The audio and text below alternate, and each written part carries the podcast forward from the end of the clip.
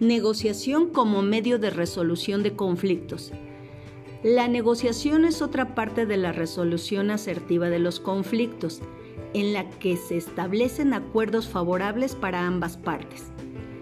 Existen algunos aspectos básicos para la negociación. 1. Tener claro que quieres negociar. 2. Conocer el papel y la postura de las partes involucradas. 3 conocer las causas del conflicto y analizarlas. 4.